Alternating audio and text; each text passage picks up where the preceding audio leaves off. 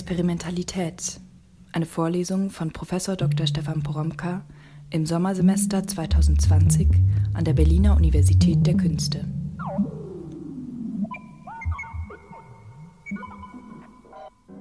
Ich bin's, Stefan Poromka, mit der achten Vorlesung, die ich diesmal äh, nicht so richtig allein bestreiten werde, weil ich mir einen Gast eingeladen habe oder mh, mm, eigentlich habe ich mich bei jemandem eingeladen, äh, um im Anschluss an die letzte äh, Vorlesung weiter über das Experiment, das Experimentieren und die Experimentalität nachzudenken. Äh, vielleicht erinnern Sie sich, dass ich beim letzten Mal ganz zum Ende der Vorlesung im Hinblick auf den Zusammenhang von Wissenschaft und Kunst, also von wissenschaftlichem und künstlerischem Experiment davon gesprochen habe, dass die Universität der Künste gerade kein Ort ist, an dem so getan wird, als könne man alles klar sortieren, um dann Regeln aufzustellen und so äh, Formulare äh, zu entwerfen, mit denen man festlegen will, wie man hier was zu tun hat.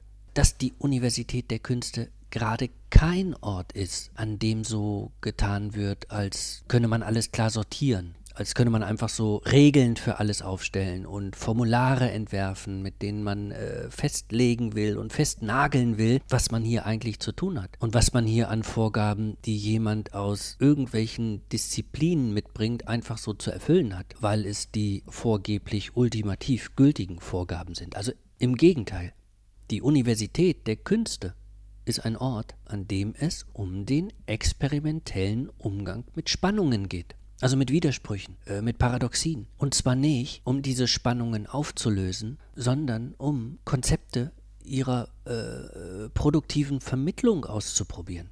Also alles, was wir hier machen, sind in diesem Sinn Spannungsexperimente. Spannungsexperimente, denen weder Aufbau noch Durchführung noch Ergebnis vorgeschrieben sind, sondern die immer auch mit sich selbst experimentieren müssen. Ich hatte ja, vielleicht erinnern Sie sich, deshalb nochmal meine äh, eigene Position gekennzeichnet. Also meine Professur, die die eigenartige Denomination künstlerisch wissenschaftlich trägt und äh, der deshalb diese Spannung und die Aufforderung, mit dieser Spannung umzugehen, eingeschrieben ist. Und heute stelle ich Ihnen jemanden vor, von dem man sagen müsste, dass er diese Spannungen noch viel intensiver auszutragen hat. Denn es ist Christian Blümelhuber, der Professor hier an der Berliner Universität der Künste ist, der nun aber aus einem ganz anderen Kontext kommt. Er ist nämlich Ökonom und er hat die klassische Ausbildung für Ökonomen durchlaufen und zwar mit einem Schwerpunkt auf Markenforschung und Forschung zur Entwicklung des Strategieverständnisses im Bereich des Marketing. Dass er nun aber an einer Universität der Künste Professor geworden ist, und zwar Professor für strategische Organisationskommunikation, so heißt das bei ihm, liegt nicht nur daran, dass er eben äh, einerseits ein klassischer Ökonom ist, der auch an der äh, LMU in München hätte landen können. Er ist vor allem deshalb an der Universität der Künste gelandet, weil er mit einem erweiterten Gestaltungsbegriff arbeitet, den er auch für die Managementlehre in Anspruch nimmt und weil er ihn ausprobiert. Und zwar auf ganz praktischer Ebene, weil er übrigens so etwas wie ein äh, Spiele- und Sportartenerfinder ist. Und weil er aber auch so auf ganz emphatische Weise mit dem Entwurf von Theoriemodellen experimentiert. Und zwar so, dass er die Grenze zwischen wissenschaftlicher Praxis und ästhetischer Praxis einfach erstmal deshalb ignoriert, weil sie ihm beim Denken und Entwerfen äh, nicht so richtig weiterhilft. Mit seiner Professur ist er ja in einem Studiengang platziert, Gesellschafts- und Wirtschaftskommunikation, Sie werden das am Ende des Gesprächs hören, in dem äh, ökonomisches Denken, strategisches Denken und ästhetische Praxis miteinander verbunden wird. Und Sie können sich denken, dass sich das an einer Universität der Künste nicht spannungsfrei äh, vollzieht, sondern geradezu darauf angelegt ist, Spannungen zu erzeugen, um den Studierenden beizubringen, mit diesen Spannungen produktiv umzugehen. Sie werden jetzt übrigens gleich hören, dass Christian Blümelhuber dabei selbst spannungsgeladen ist. Also wenn man ihm äh, gegenüber sitzt, bekommt man das direkt mit, äh, also weil er gar nicht äh, stillsitzen kann, sondern so seine Gedankenfiguren geradezu als so kleine blitzartige äh, Bewegungsfiguren ausführt. Und wenn man ihm zuhört, ja, so wie Sie das gleich tun werden, dann werden Sie merken, dass es Blümelhuber fast methodisch darum geht, Spannungen zu übertragen, also zu elektrisieren, könnte man sagen. Klar, also äh, Blümelhuber gehört ohne Frage zur Familie der Elektrisierer. Ich glaube, das ist sein Job. Auf jeden Fall trifft Elektrisierer sein Selbstverständnis und seine Performance am genauesten. Das Gespräch, das Sie jetzt hören werden, geht so, naja, knapp 40 Minuten. Und wer die Vorlesungen bis hierher kennt, wird mitbekommen, wie Blümelhuber ganz wichtige Gedanken weiterführt. Tatsächlich beginnen wir das Gespräch mit der Thematisierung des Zusammenhangs von Management und äh, Gestaltung. Und dann erklärt Blümelhuber, warum es ausgerechnet das Experimentieren ist, das sich gerade für Unternehmen eignet, die sich auf unsicheren Märkten in offenen Zukünften bewegen. Äh, wir sprechen dann darüber, dass das äh, Harvard Business Manager Magazin im April eine äh, Ausgabe mit dem Titel Mehr Experimente wagen herausgegeben hat. Und wir schauen dann, was es eigentlich für Unternehmen heißt, unter den gegenwärtigen Medienbedingungen, also in der Gegenwart, zu experimentieren. Sie erinnern sich ja, dass ich in der letzten Vorlesung darauf hingewiesen habe, dass ähm, Experimente Wissensmaschinen sind, die immer in bestimmten Kontexten bestimmte Formen und Formate des Wissens gestalten. Und Blümelhuber zeigt uns jetzt, um was für Wissensmaschinen es sich bei Experimenten im ökonomischen Bereich handeln kann. Wir unterscheiden dann am Ende sogar also zwischen äh, romantischen und ökonomischen Verständnissen von dem, was ein Experiment ist und leisten könnte. Und wir stoßen auf einen Bereich, in dem das Experimentieren so weit totalisiert worden ist, dass wir ihm scheinbar nicht mehr entkommen. Daran wird sich dann auch meine ans Ende gesetzte Frage für eine Aufgabe der Woche anschließen. Aber jetzt starten wir erstmal mit dem Gespräch mit Christian Blümelhuber, äh, von dem Sie übrigens mehr erfahren können, wenn Sie mal unter dieser Soundcloud-Datei schauen, weil ich da auf Blümelhubers Homepage und auf ein paar seiner Vorträge äh, verlinkt habe. Jetzt aber geht's los mit meiner ersten Frage an Christian Blümelhuber.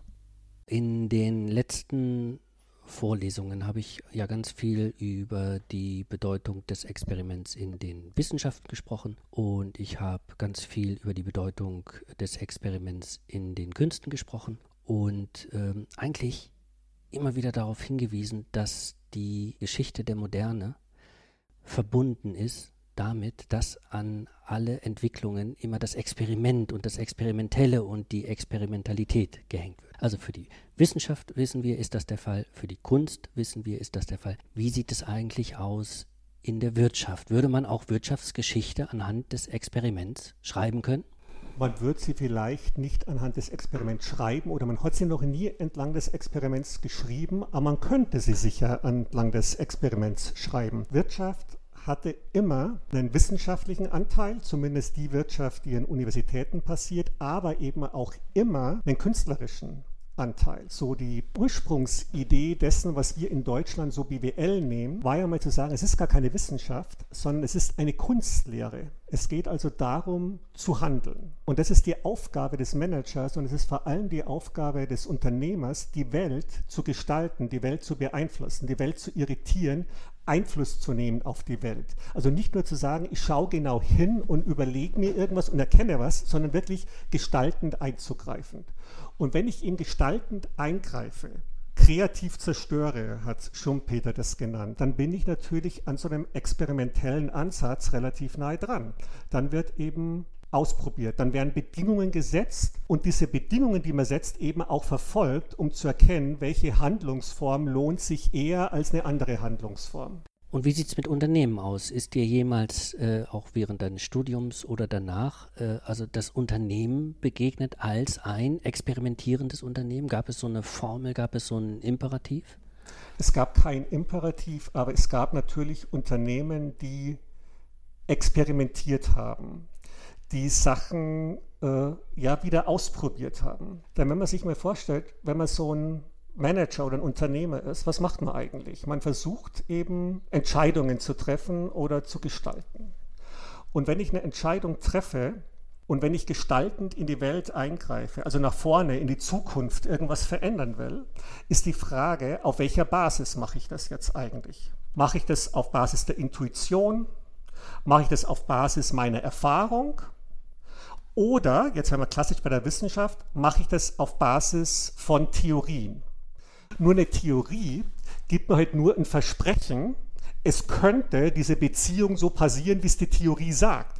Aber eine Sicherheit habe ich eben nie. Und dann kommt eben als quasi Ersatz für die Wissenschaft aus meiner Sicht das Experiment. Weil jetzt fahre ich eben diese Bedingungen, Variablen zu setzen und die zu beobachten. Das heißt, das Experiment wäre dann fast ein Ersatz für die Theorie. Jetzt habe ich auch in der Vorlesung immer vom Experiment als Maschine gesprochen. Also mit Reinberger davon gesprochen, dass das Experiment eine Maschinerie ist zur Herstellung von Zukunft. Ich habe davon gesprochen, dass das Experiment eine Wissensmaschine ist. Und ich habe davon gesprochen, dass es eine Innovationsmaschine ist. Hat sich im Bereich der Wirtschaft, hat man sich für das Experiment als Innovationsmaschine interessiert? Natürlich, Innovation ist letztendlich ohne Experimentieren fast unmöglich. Ja, also jeder Experimentator hat vielleicht eine Idee, aber eine Innovation basiert ja in mehreren Schritten. Eine Innovation kommt ja nicht mit so einem großen Bang in der Regel in die Welt, sondern eine Innovation basiert auf anderen Innovationen. Ja, es ist also fast so, so ein poppersches Ideal, dass es eben in kleinen Schritten vorwärts geht, dass man Sachen eben wieder links liegen lässt, die nicht funktionieren und andere weitertreibt. Drum ist eigentlich jede Innovation so eine Verkettung von kleinen Experimenten. Und, und wenn man eben aus einer wirtschaftlichen Perspektive versucht, Innovationen anzustoßen oder auch Innovationen zu bewerten, dann wird man eben in diese serielle Innovieren auch reinschauen und auch erkennen, wozu führt dieses eine Experiment und wie führt das zum nächsten. Ja, man wird quasi ja, so, so Innovationsexperimentalserien durchführen, um dann zu größeren Innovationen zu kommen. Just als ich mich vorbereitet habe auf diese Vorlesung, war ich im Bahnhofsbuchhandel und habe mir die Zeitschriften durchgeschaut und bin beim Harvard Business Manager Magazin hängen geblieben, äh, das groß aufmachte, interessanterweise, äh, mit dem Titel Mehr Experimente wagen. Und das klingt so, als würde das Experiment innerhalb von Unternehmen eher stiefmütterlich äh, behandelt und als müsse man jetzt so dazu aufrufen, dass jetzt endlich mal experimentiert wird. Ist das durch diesen Titel gesehen eine richtige Einschätzung? Wird eigentlich zu wenig experimentiert und man muss dazu auffordern? Oder wird hier nur auf so einen bestimmten Trend aufgesetzt und einfach eine Forderung formuliert, dass sowas verstärkt werden soll? Ich habe ja vorher versucht zu sagen, dass so ein Manager, ja, und Harvard Business Manager richtet sich an Manager, wenn der Entscheidungen trifft oder wenn sie Entscheidungen trifft, eben mehrere Alternativen hat. Worauf basiert diese Entscheidung? Auf der Intuition gibt es einige Literatur drüber, auf Theorien gibt es eben viel Literatur drüber oder eben auf dem kleinteiligeren Ausprobieren. Und dass das kleinteiligere Ausprobieren heute äh, so attraktiv ist, liegt auch daran, dass man erkannt hat, dass der große Wurf, den eine Theorie verspricht, und eine Theorie braucht ja, damit sie funktioniert, eine Stabilität. Wenn sich die Umwelt zu stark ändert, wenn es eine andere Konstellation im Handeln gibt, als die Konstellation bei der Experimentalbedingung der Theorie war, dann funktioniert die Übertragung nicht. Also wenn wir in der Welt leben, die sich stark verändert, also in so einer liquiden Hyper-Whatever-World, dann funktioniert eben die verlässliche Theorie nur eingeschränkt. Also braucht es andere Möglichkeiten, die eben mit einer schnelllebigen Welt klarkommen. Und wenn man es eben schafft, zu experimentieren und eben diese Maschinerie, von der du vorher sprachst, so aufzubauen, eben schnell reagieren zu können, dann liefert das Experiment eben eine andere Validität, um Handlungen verständlich zu machen, um Handlungen durchzusetzen, als wenn man eben auf äh, Bauchgefühl, auf Theorie oder auf sonstige Inspirationen setzt. Und insofern passt das Experiment natürlich in unsere Zeit. Und mehr Experimente wagen. An welche Fraktionen in Unternehmen wendet sich das? Eher an die Radikalen, an die Avantgarden oder eher an die Konservativen? Ich glaube, es richtet sich erstmal an alle, denn im Unternehmen, ich glaube, die, Kern, die Kernbarriere für diese Experimente ist die Unternehmenskultur. Wenn man Experimente wagt in einem Unternehmen, weiß man nie, wie ein Experiment ausgeht. Wenn man sagt, ein Experiment ist nach hinten offen, ist das Scheitern eingepreist. Jeder, der handelt, der nach vorne handelt, der auch sagt, ich mache jetzt ein Experiment, rechnet damit, dass er eben auch scheitern könnte. Also wenn so eine Organisation quasi Experimente fährt, werden manche erfolgreich sein und andere scheitern. Und was passiert jetzt mit Mitarbeitern, die für Projekte verantwortlich sind, die scheitern? Und das ist eine ganz, ganz große Herausforderung für viele Unternehmen, äh, zu erkennen, dass wer Experimente macht, der nicht eines macht, sondern ein Portfolio an Experimenten aufbaut und zu erkennen, manche funktionieren und manche eben nicht. Ja?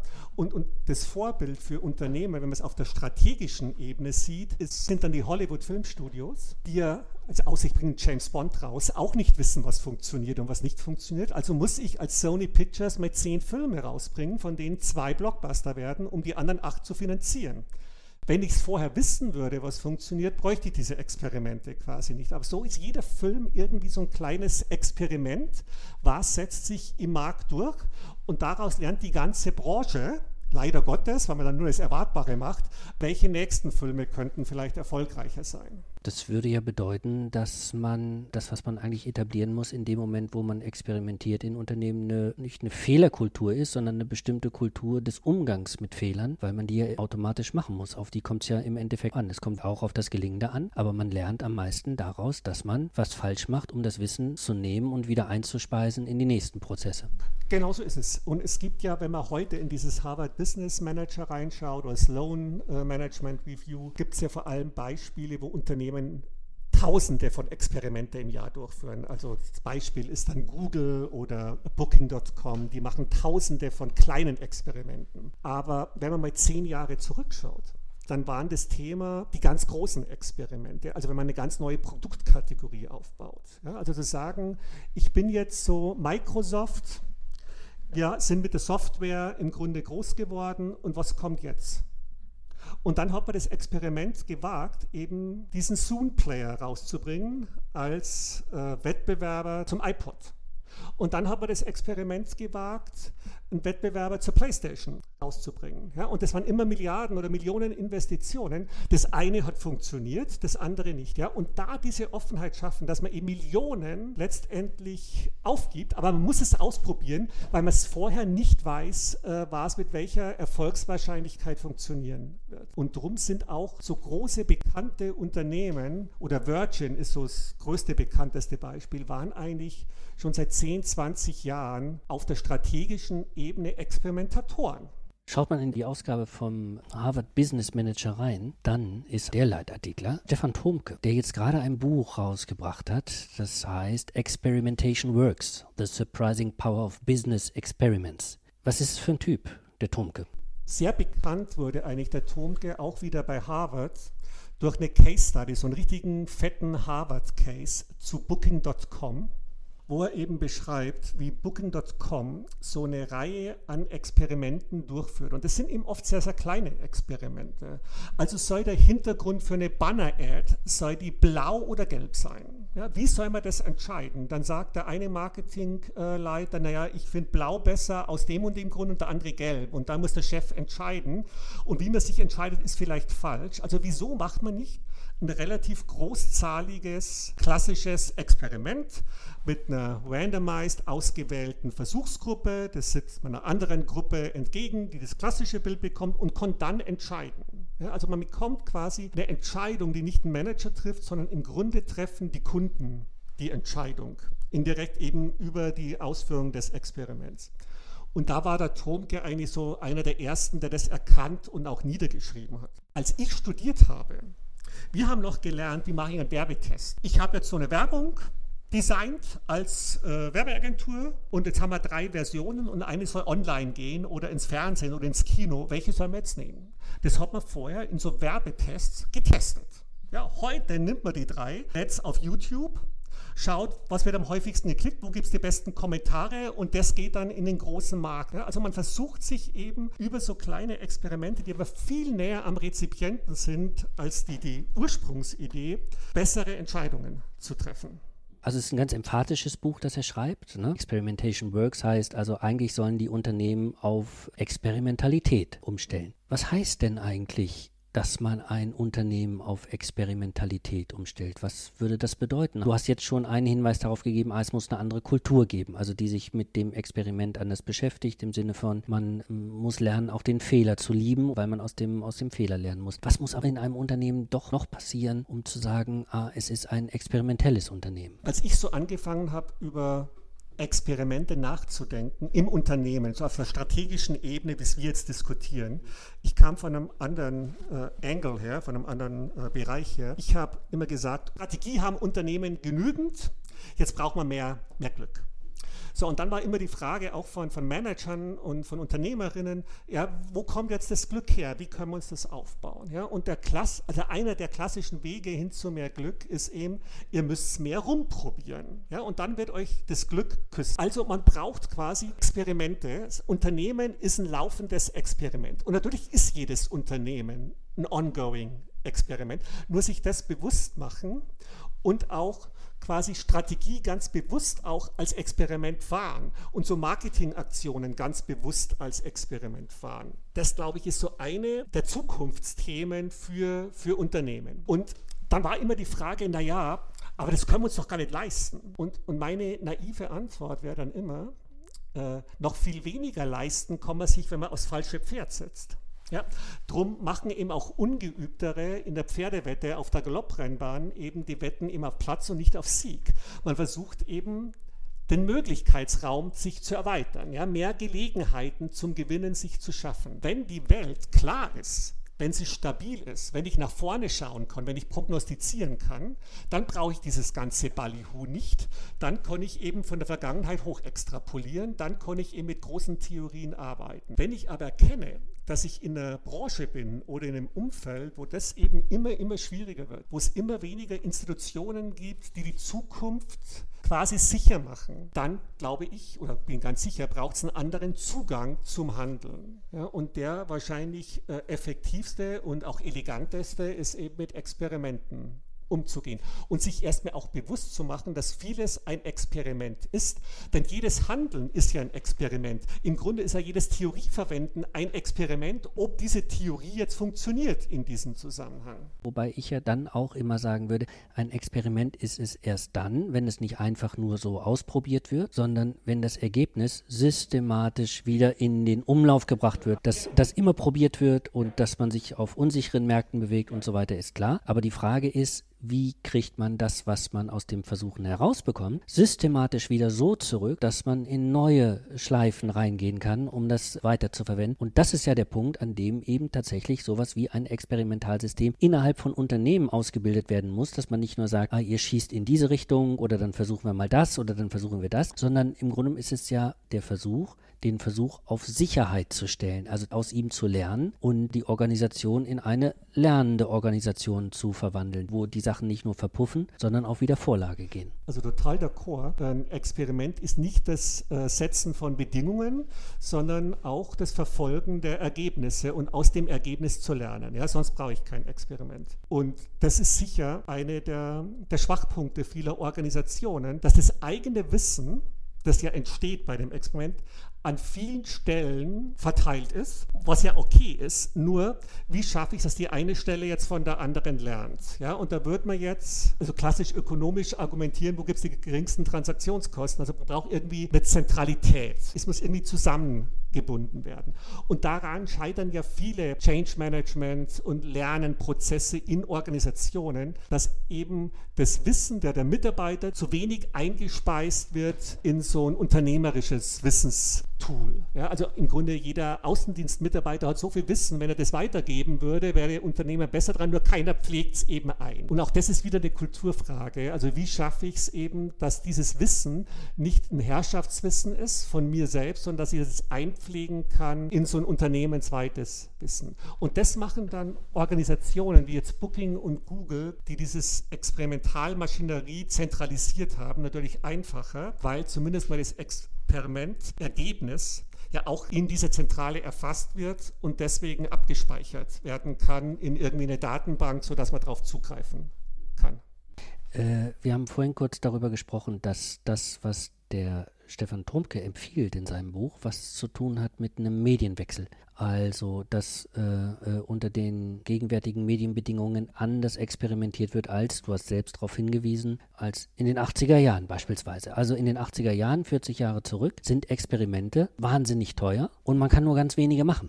Und jetzt weist er aber darauf hin, dass Computer, vor allem die vernetzten Computer, vor allem das Internet, ganz andere Möglichkeiten bietet. Vielleicht kannst du nochmal sagen, also was für ein medialer Paradigmenwechsel ist das jetzt eigentlich? Also was ist jetzt dadurch, dass man mit Computern und mit Computernetzen oder mit dem Internet arbeitet, anders? Also wenn man sich mal denkt, ich muss im Experiment so eine Experimentalbedingung setzen. Also ich muss diese Irritation erzeugen. Ja, ich muss diese unabhängige Variable jetzt erstmal nutzen und die muss ich irgendwie verändern. Dann war eben in den alten klassischen Medienbedingungen war das eben erstmal wahnsinnig aufwendig, da jetzt was zu verändern. Heute spiele ich das eben in die digitalen Kanäle einfach ein und habe über die Vernetzung sofort, also bei, Booking oder bei Google, 100.000 äh, Kunden innerhalb von drei Stunden, die in dieser Bedingung ausgesetzt sind.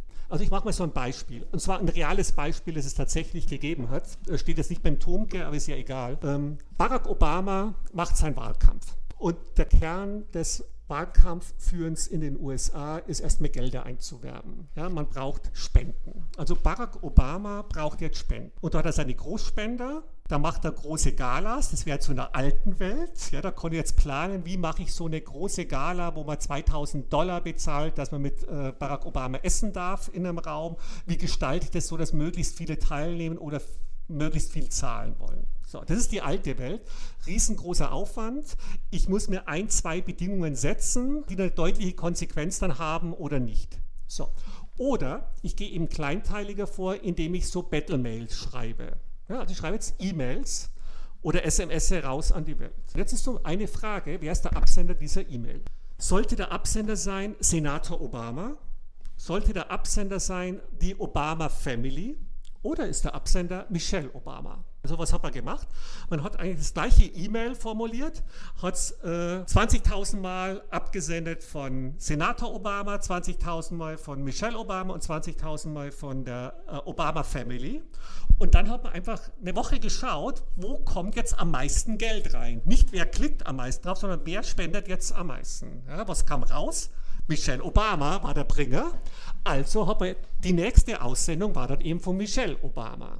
Ja, also man wird quasi eine Bedingung setzen und kann die relativ schnell an eine große Masse rausliefern und hat sofort den Response und den Return, also man hat das Ergebnis sofort vorliegen. Und das funktioniert in diesen Medien eben so einfach, weil ich konnte innerhalb von einer Sekunde von Michelle Obama zu M. Obama wechseln. Ja? Äh, ich habe eben alle Möglichkeiten, das schnell zu verändern und vor allem auf aktuelle Bedingungen da draußen schnell zu reagieren. Ja, das kann ich mit dem Vorlauf, wenn ich ein großes Skala-Diner organisieren muss, das schaffe ich alles gar nicht.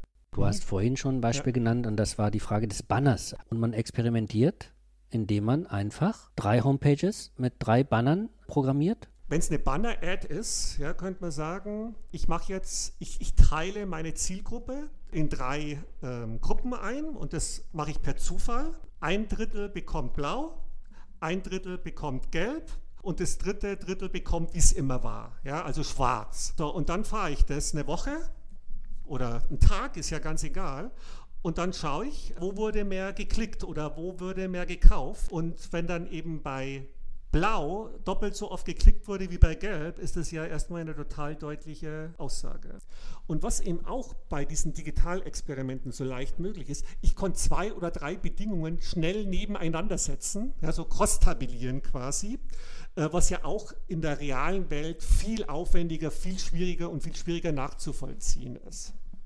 Also immer wenn ich in der Vorlesung über Experimente in Experimentalsystemen gesprochen habe, habe ich natürlich, um das auseinanderzunehmen, äh, also einzelne Durchgänge beschrieben. Ich habe gesagt, also wie die Beobachtungs- und Aufzeichnungsmedien installiert werden müssen und dass dann bestimmte Dokumente herauskommen und dass man diese Dokumente miteinander in Verbindung bringen muss und dass man aber auch die Aufzeichnungs- und Beobachtungsmedien auch miteinander verbinden muss und was man dann rausbekommt, muss man wieder einspeisen. Also das sieht natürlich alles so aus wie ein langsamer Prozess, wo ganz viel produziert wird wird und das Produzierte zusammengefügt und übersetzt wird. Hier haben wir es ja zu tun mit blitzschnellen Prozessen plötzlich. Und es ist auch nicht, wir reden nicht mehr von einem Durchlauf. Ich habe ja immer einen Durchlauf und dann muss noch ein Durchlauf kommen und dann vielleicht noch ein Durchlauf. Hier reden wir von Tausenden und dann noch von parallel geschalteten Experimenten, die dann wiederum gekreuzt werden und das innerhalb von Millisekunden, Zehntelsekunden oder Minuten, keine Ahnung, bis man eine Response bekommt, mit der man dann weiterarbeiten kann. Und das liegt, glaube ich, daran, dass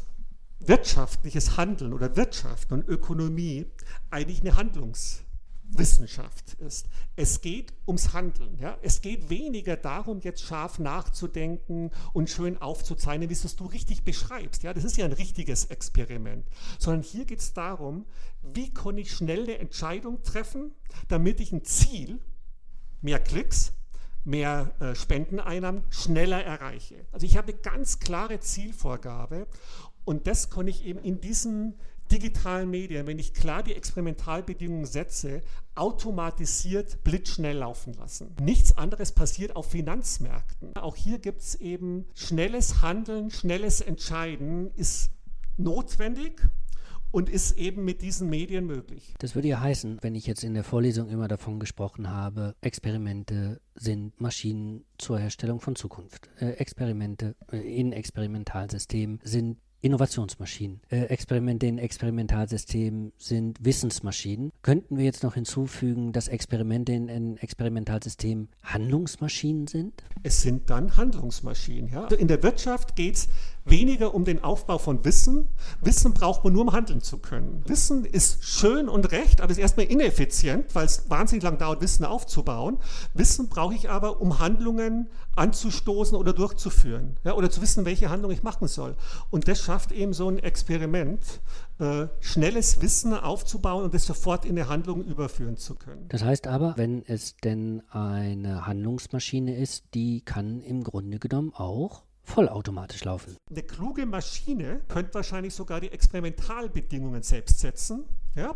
Setzt die Experimentalbedingungen selbst, setzt die abhängige Variable selbst, erkennt und setzt um ins Handeln. Auch das wird sicher irgendwann kommen oder vielleicht schon da sein, ohne dass wir es jetzt wissen. Ja? Und testet unendlich, ohne Pause, alle möglichen, genau. alle möglichen Variablen durch. Und, und ich bin mir sicher, gerade im Finanzmärkten, wo es eben um viel Geld geht, bei Investmentfonds, sind solche Systeme im Einsatz, ohne dass sie an der Oberfläche bekannt sind. Wir wissen auch, dass in den sozialen Medien, wie bei Facebook etwa, tatsächlich auf diese Art und Weise experimentiert wird, dass eben geguckt wird, wie müssen die Feeds etwa angeordnet sein, äh, wie muss Algorithmus algorithmisch das ausgesucht werden, äh, was den Leuten gezeigt wird, um bestimmte Verhaltensänderungen in Gang zu setzen. In dem Sinne äh, hat äh, Shoshana Zuboff in ihrem Buch Das Zeitalter des Überwachungskapitalismus mh, darüber nachgedacht, ob man es nicht etwa bei Facebook wie mit total experimentellen Organisationen zu tun hat, die nichts anderes machen, wo selbst der normale Durchlauf, also es passiert das, was passiert, immer experimentell beobachtet wird im Sinne von, ah, okay, das und das läuft, äh, warum läuft läuft es eigentlich so, wie es läuft? Und könnte man jetzt an kleinen Schrauben drehen, damit es anders läuft? Wie als würde man in dauernden Rückkopplungen leben und als sei alles das, was bei Facebook passiert oder alles das, was wir bei Facebook sehen, wenn wir bei Facebook sind, Teil eines Experiments. Und ich glaube, also ich bin mir relativ sicher, dass es bei Facebook genauso ist, dass es eine Experimentalmaschine ist, dass die quasi so viele Bedingungen setzen, ohne dass wir das mitkriegen, damit sie ihr System laufend verbessern. Und verbessern jetzt natürlich aus Sicht von Facebook, ja, also andere Returns zu haben. Es gibt äh, ja Studien darüber, was machen Menschen, wenn sie erkennen, dass sie im Experiment jetzt drin sitzen. Ja? Und es schreibt auch der, der Trumke, also wenn Rezipienten erkennen, dass sie Teil waren eines Experiments bei Facebook, bei Google, bei Obama, finden die das erstmal unangenehm, die finden das doof und würden dann auch dagegen angehen. Und das Einfachste dagegen angehen ist, bestell einfach nicht bei Booking.com oder ich trete irgendwann aus. Und darum empfiehlt er, so halb blauäugig oder vielleicht ganz ernst gemeint, man sollte eben auch das offenlegen, was wird experimentiert in einem Unternehmen. Das macht äh, Facebook ganz sicher nicht, das immer offen zu legen. Und man konnte es eben nur vermuten, was hier experimentiert wird. Und die Begründung aus Sicht des Unternehmens ist ja immer, naja, aber wir liefern euch ja Vorteile, weil unser Angebot wird ja besser. Und wenn es besser wird, heißt es ja, es entspricht eher euren Bedürfnissen. Aber trotzdem haben wir Menschen, wir Kunden, so eine romantische Vorstellung, dass das so den Unternehmer gibt, dass Zuckerberg halt mal so eine Entscheidung getroffen hat und an der wollen wir uns jetzt entlanghangeln. Ja, und das Experiment sagt ja, nicht der Zuckerberg entscheidet, sondern unser Handeln entscheidet, was Facebook letztendlich ist. Und das ist dann fast eine philosophische Frage und eine ethische Frage, ethische, aber eine Frage, was Kunden dann eben akzeptieren oder nicht mehr zu akzeptieren bereits. Naja, zum einen ist es natürlich eine ethische Frage, weil wenn ich an Experimenten teilnehme, dann muss ich auch darüber aufgeklärt werden, dass ich an Experimenten teilnehme, was bei Facebook natürlich schwierig ist. Wenn man sagt, das ist eine totale Experimentiermaschine, heißt das in dem Moment, wo ich eintrete, bin ich Teil eines Experiments und komme gar nicht mehr raus. Ich muss eigentlich auch gar nicht mehr darüber aufgeklärt werden, weil sobald Sie an dem Algorithmus spielen, testen Sie ihn im Grunde genommen an mir. Wenn Sie über die Rückmeldungen dann von ganz vielen Facebook-Nutzern wieder den Algorithmus ändern, dann bin ich Teil dieses Experimentes gewesen. Ja, aber wie gesagt, wenn wir auf der Ebene sind, dann könnte man wirklich fast alles als Experiment auch definieren, weil dann ist auch, wenn ich in der Vorlesung stehe, ist es ein Experiment. Heute mache ich mal Schwarz-Weiß-Folien und morgen mache ich gar keine Folien. Ja, auch dann, das könnte ich als Experiment mhm. äh, definieren. Mhm. Äh, die zweite Dimension, die das natürlich hat, das ist die politische, weil die Versuche, die auch gemacht worden sind, bezogen sich etwa auf die Frage, inwieweit hat die vermehrte Mitteilung davon, dass andere User wählen gegangen sind oder wählen gehen wollen, Einfluss darauf, ob die, die das sehen oder denen das häufiger eingespielt wurde, ähm, inwieweit hat das Einfluss darauf, ob die auch wählen gehen oder nicht. Und das heißt ja, dass diese Experimente natürlich nicht nur ethisch problematisch sind, sondern mittlerweile, wie wir auch wissen, wahlentscheidend sein können und wir es natürlich hier dann in dem Sinne auch mit einer riesigen Politikmaschine zu tun haben nur weil wir jetzt über den Paradigmenwechsel gesprochen haben und gesagt haben, ah, das, was Tomke im Blick hat, das hat auch was mit einem Medienwechsel zu tun. Und es wird jetzt anders experimentiert. Es kann schneller experimentiert werden. Es kann mehr experimentiert werden. Es kann in Millisekunden experimentiert werden. Experimente können so weit totalisiert werden, dass man sie von dem alltäglichen Handeln fast gar nicht mehr unterscheiden kann, weil jeder Klick, etwa bei Booking.com oder wie auch immer, wird so zurückgespeist, dass man sagt, ah, jetzt haben wir eine Rückmeldung darüber, wie die Homepage funktioniert, wenn sie blau ist oder wenn sie gelb ist oder wie auch immer. Das heißt aber dann tatsächlich, äh, du hast es jetzt so gesagt, naja, dann ist alles Experiment, aber wir nehmen das mal ernst, weil das ja bedeuten würde, dass wir unter diesen Bedingungen nicht mehr nur darüber sprechen, dass Experimentalität in bestimmten Unternehmen ausgebildet wird, sondern es gibt Unternehmen, in denen Experimentalität so weit ausgebildet wird, dass in dem Moment, wo man eintritt oder mit ihnen zu tun hat, automatisch in Experimente hineinkommt. Das heißt, dass wir es eigentlich unter den gegenwärtigen Medienbedingungen mit einer Totalisierung des Experiments zu, oder des Experimentellen zu tun haben, der wir eigentlich gar nicht mehr entkommen. Ja, äh, wir vermuten natürlich nur, dass alle und oder dass viele Digitalunternehmen äh, diese Maschinerie angeworfen haben. Aber ich glaube, das ist ein guter educated guess, dass es viele anwerfen und dann entkommen wir dieser Maschinerie nicht.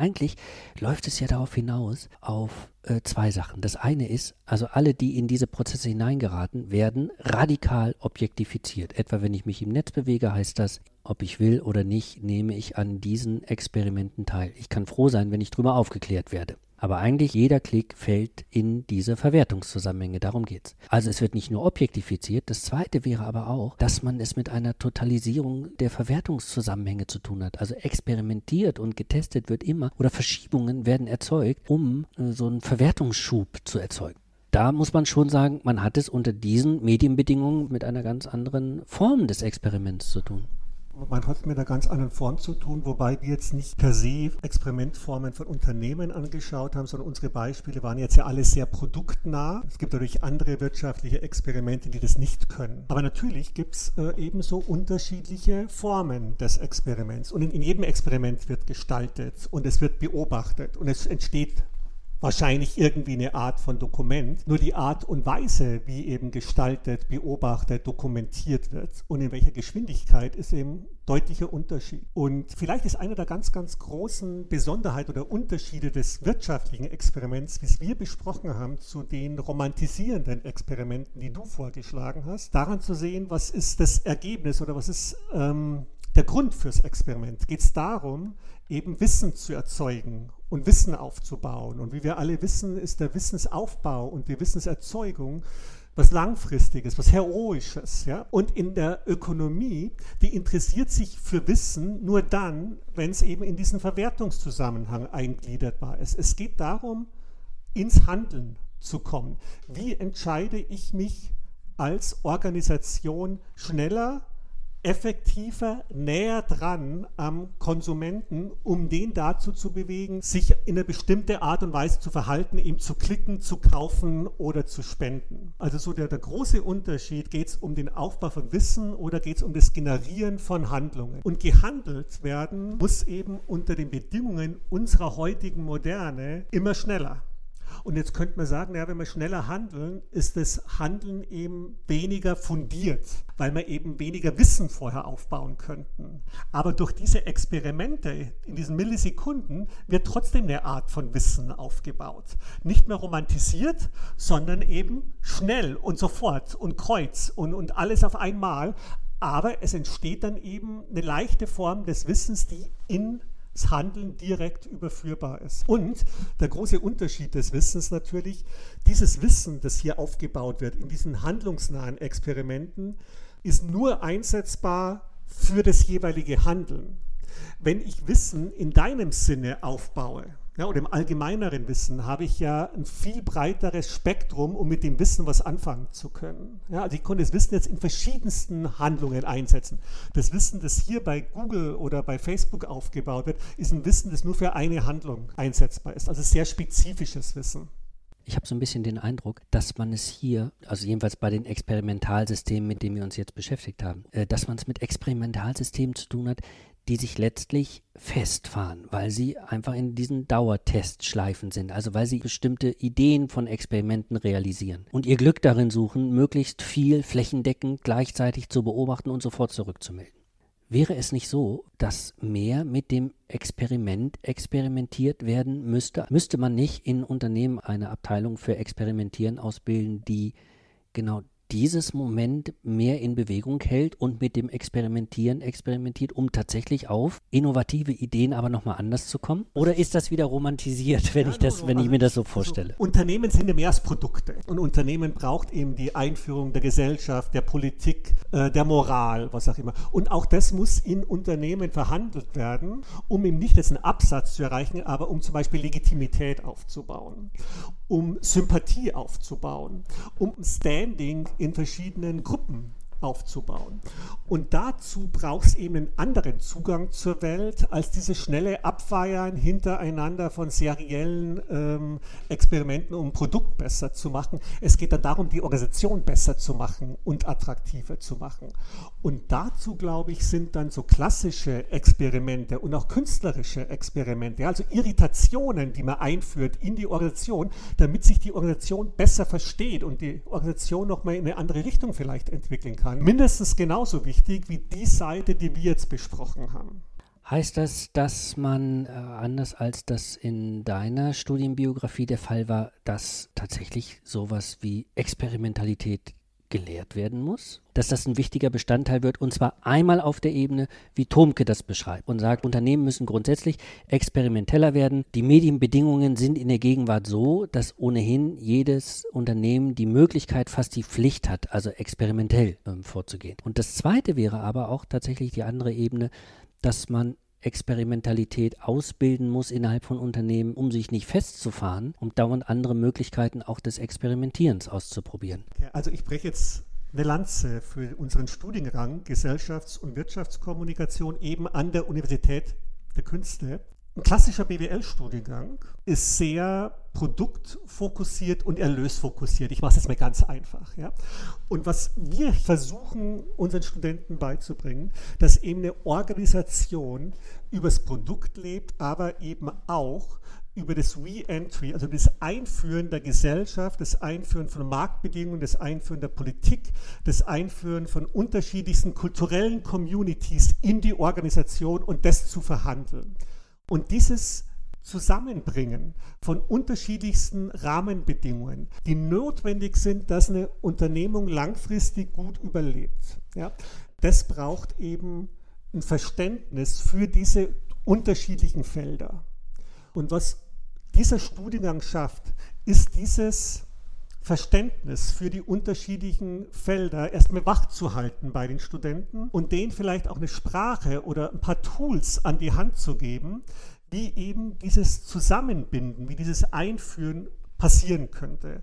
Und das sind dann eben Experimente ein Thema, ein zentrales Thema. Da ist dieses Oszillieren ein zentrales Thema. Und über das sprechen wir hier auch. Also zum Beispiel in meiner Vorlesung im nächsten Semester für diese Studierenden der Gesellschafts- und Wirtschaftskommunikation gibt es dann eben einen Teilbereich über Glück und Experimentieren. Wir sprechen darüber, wie schafft man es eben, dass gesellschaftliche Diskurse in der Unternehmung äh, präsent sind und geführt werden und eben auch mit einem künstlerischen Ansatz verhandelt wird, dass Irritationen in der Organisation notwendig sind, damit sich Organisationen weiterentwickeln. Also insofern äh, finde ich das Plädoyer für das Experimentieren in Organisationen ähm, in unserem Kontext gut aufgehoben. Ja, bam, das war das ist Christian Blümelhuber und ich ähm, hoffe, ich habe nicht zu viel versprochen, als ich ihn vorhin als Elektrisierer vorgestellt habe. Ähm, ich möchte jetzt aber noch ganz schnell die Aufgabe der Woche an dieses Gespräch hängen. Und zwar mag ich Ihnen diesmal einfach mehrere Möglichkeiten geben, weiter über das nachzudenken, was wir hier heute besprochen haben. Das eine ist, vielleicht mögen Sie ein paar Sachen notieren, die Ihnen durch den Kopf gehen, wenn Sie von dieser Unterscheidung hören, die Blümelhuber und ich zwischen dem romantischen Experiment und dem ökonomischen Experiment gemacht haben. Das ist ja alles andere als definitiv äh, und abgeschlossen. Äh, vielleicht bringt es Sie auf Ideen. Oder vielleicht setzt es auch nur ein paar lose Notizen in Gang. Also das würde mich freuen, davon mehr zu erfahren. Das wäre die eine Möglichkeit. Die andere ist, wir haben von diesen radikalen Objektifizierungen gesprochen, von denen man selbst betroffen ist, wo man in diese umfassenden Experimentalsysteme hineingezogen wird, also um verwerten zu lassen, was man mit jeder Bewegung tut. Vielleicht fällt Ihnen ein Kontext ein, in dem Sie selbst an so einem Experiment wohl oder übel teilgenommen haben und wie das funktioniert hat und was es mit ihnen gemacht hat. Vielleicht schreiben Sie es auf. Und das dritte wäre die Möglichkeit, also etwas umfassender über die Entwicklung eines Konzepts nachzudenken. Gesetzt den Fall, dass man es etwa bei Facebook mit so einer Total-Experimentiermaschine zu tun hat, in der ähm, alles modelliert wird, alles beobachtet wird, äh, alles ausgewertet wird und fortlaufend in neue Experimente übersetzt wird, dann ist die Frage, welche Möglichkeiten gäbe es, genau damit zu experimentieren, selbst in Experimente einzusteigen, und zwar in welche, die es möglich machen, diesem umfassenden Experiment von Facebook zu entkommen oder ihm zu widerstehen von innen her, von außen oder wie auch immer. Das wäre die Frage. Und äh, ich glaube, das ist eine ganz äh, wichtige Frage, also eine drängende Gegenwartsfrage, die sich nicht nur auf Facebook bezieht, sondern generell danach fragt, wie man in totalisierten Experimentierzusammenhängen Gegenexperimente starten kann. Die Frage ist natürlich viel zu groß, aber vielleicht ist es ja gerade deshalb möglich, äh, auf einer DIN A4-Seite darüber nachzudenken. Ja, soweit für heute. Ich sage mal danke fürs Zuhören und äh, fürs Dabeibleiben und äh, danke vor allem an äh, Christian Blümelhuber, dass er hier für uns so viel gespendet hat heute. Und ihm und ihn und euch sende ich äh, herzliche Grüße. Tschüss. Experimentalität. Eine Vorlesung von Professor Dr. Stefan Poromka im Sommersemester 2020 an der Berliner Universität der Künste.